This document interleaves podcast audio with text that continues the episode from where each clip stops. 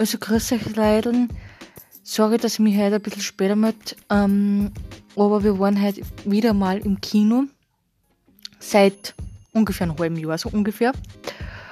Oder keine Ahnung, wann ich das letzte Mal im Kino war. Und ähm, der Film hat Miss Marx Kassen. Es ist um die Tochter von Karl Marx gegangen. Und der war ziemlich gut und ziemlich schön. Und untertags war es auch recht schön. Die, die Arbeit ist sehr schnell vergangen. Ich bin um drei heimgefahren, habe mich dann entspannt, habe den restlichen Nachmittag noch genossen und dann, wie gesagt, ähm, sind halt voll viele Pickel angekommen. Und ja, und jetzt hat, ähm, pickt man die Pickel noch fertig ein. Und ich schreibe jetzt dann noch meinen Blog und dann werden wir das Wochenende genießen. Ja, Montag ist ein Feiertag und das bedeutet, dass wir frei haben. Also dann, bis bald.